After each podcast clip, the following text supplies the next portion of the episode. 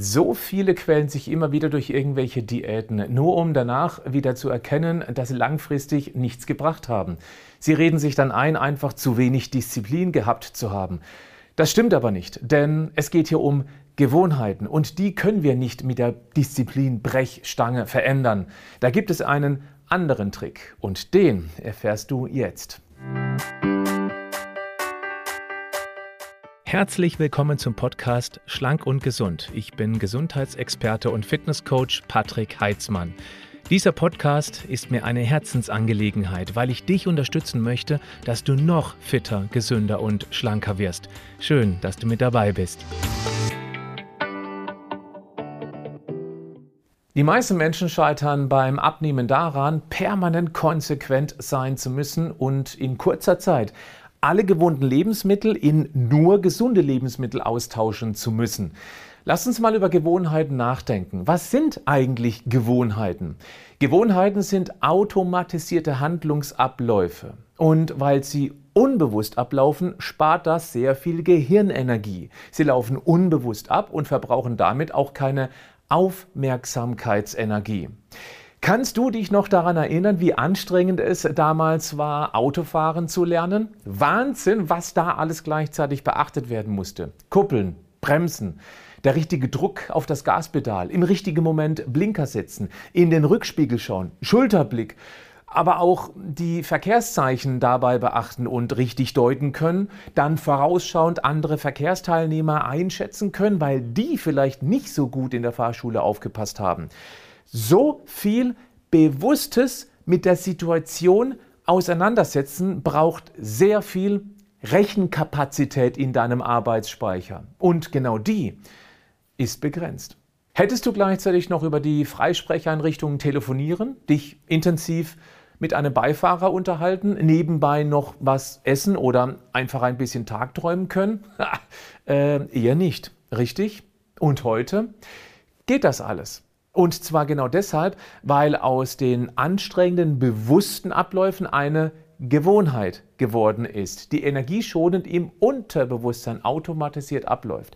Deshalb strengt dich das Fahren heute auch nicht mehr so stark an. Richtig? Schauen wir jetzt mal in unser Essprogramm. Wir essen täglich, sagen wir dreimal. Das macht pro Jahr großzügig abgerundet ungefähr 1000 Mahlzeiten. Nimm diese 1000 und multipliziere sie jetzt mit deinem Lebensalter in Jahren. Erkennst du es? Wir haben unsere Essgewohnheiten über zehntausende Mal immer und immer wieder bestätigt. Du isst wahrscheinlich seit langer Zeit häufig das Gleiche. Und damit wir uns richtig verstehen, ein Wechsel von der Himbeer auf die Erdbeermarmelade zählt nicht als verändertes Essverhalten. Wichtig ist, dein Essprogramm Deine Essgewohnheiten haben sich unzählig oft bewährt. Es schmeckt, macht dich satt, naja, zumindest in dem Sinne satt, wie du es gewohnt bist, dann ist dein Essen bezahlbar, passt also in dein Budget. Es ist einfach zu beschaffen, du weißt, wie du es zubereiten musst, wie lange es wo gelagert werden kann und es ist für dich verträglich. Das sind so viele automatisierte Prozesse, die deine Aufmerksamkeit nicht beanspruchen, nicht mehr beanspruchen. Jetzt denk mal darüber nach, was eine typische Diät von dir abverlangt. Auf einen Schlag, also von jetzt auf gleich, sollst du deine Essgewohnheiten radikal verändern. Viele neue, vielleicht auch aufwendige Rezepte, ganz andere Lebensmittel als bisher, veränderte Zubereitungsmethoden und dann noch regelmäßig Sport. Das alles braucht maximale Aufmerksamkeit. Vielleicht sind da auch noch deine Freunde oder Arbeitskollegen mit ihren blöden Kommentaren, wenn die mitbekommen, dass du gerade eine Diät machst. Das ist anstrengend.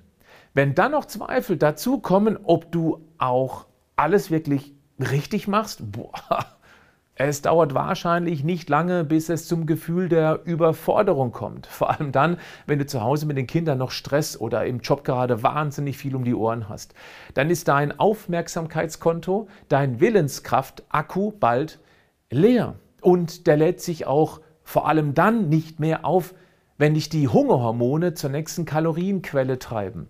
Dann brichst du ab und hast dir wieder einmal mehr bewiesen, dass du einfach keine Disziplin hast. Weißt du, wie das in der Psychologie genannt wird? Erlernte Hilflosigkeit. Du wirst immer unfähiger, dir selbst zu vertrauen und dir etwas zuzutrauen. Du wirst hilflos dir selbst gegenüber. Es kommt noch was dazu. Dein innerer Schweinehund, der dir das Umsetzen neuer, gesunder, schlankmachender Gewohnheiten richtig schwer macht. Ja, deshalb wird er auch als Feind bezeichnet. Das ist aber komplett falsch. Er ist kein Feind, er ist dein Freund, weil er es im Prinzip gut mit dir bzw. mit deinen Energieressourcen meint. Seine Aufgabe, er beschützt deinen Aufmerksamkeitsakku und verlässt sich auf die bewährten Gewohnheiten, sabotiert deshalb in schwachen Momenten dein Vorhaben daran etwas verändern zu wollen, weil genau das dann deine Energie schont, deine Aufmerksamkeitsenergie die wird von ihm beschützt, sinnvoll in deine täglichen Herausforderungen investiert. Ja, doof ist, er weiß nicht, wie gut es dir und damit auch ihm mit gesunden Gewohnheiten in Zukunft gehen würde. Er lebt ihm hier und jetzt. Genau das tut übrigens auch ein Hund und ein Schwein. Deshalb verteidigt der Schweinehund auch bewährtes, gewohntes. Nochmal, weil das so wichtig ist. Er ist nicht dein Feind, sondern dein Verbündeter. Das ist ein ganz wichtiger Punkt, weil wir ihn dann nicht bekämpfen, sondern liebevoll erziehen können. Du wirst nur dann einen durchschlagenden und vor allem dauerhaft Erfolg mit einer Ernährungsumstellung haben, wenn du deinen inneren Schweinehund mit auf die Reise nimmst. Und ja, natürlich weißt du auch schon ganz viel über die Ernährung. Aber das reicht vermutlich noch nicht ganz aus, weil dein innerer Schweinehund eben jede Wissenslücke, jede Unsicherheit, jedes aufkommende Fragezeichen nutzen wird, um dich von deinem Vorhaben abzubringen. Du merkst schon, mit reiner Disziplin, mit Kampf kommen wir nicht sehr weit. Dafür sorgt eben unser Schweinehund. Deshalb zurück zum Thema Gewohnheiten. Diese können uns also gesund, fit und schlank machen oder übergewichtig, unglücklich und am Ende vielleicht sogar auch noch krank. Denn sie heißen schließlich Gewohnheiten, weil du sie über einen längeren Zeitraum immer und immer wieder wiederholst. Um das zu verdeutlichen, ein Beispiel. Wenn du heute ein Glas Cola trinkst, macht das gar nichts.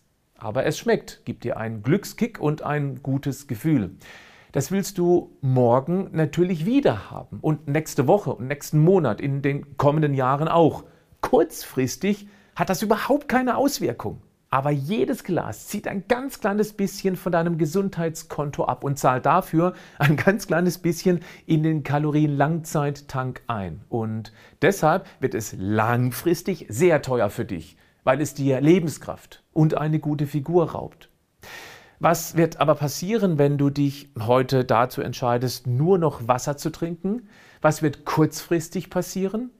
Nichts. Und morgen auch nichts. Blöd ist, Wasser bastelt dir, anders als Cola, kein Synapsenfasching. Da tanzen die Glückshormone kein Lambada im grauen Matsch. Jetzt brauchst du den Weitblick, also Geduld, um dann dran zu bleiben. Was, wenn du das eine Woche, einen Monat, wenn du das mehrere Jahre machst? Du ahnst nicht, was das für deine Lebensqualität bedeuten wird. Und natürlich auch für deine Figur. Wichtig ist, alle schlechten Gewohnheiten haben kurzfristig keine negativen Auswirkungen.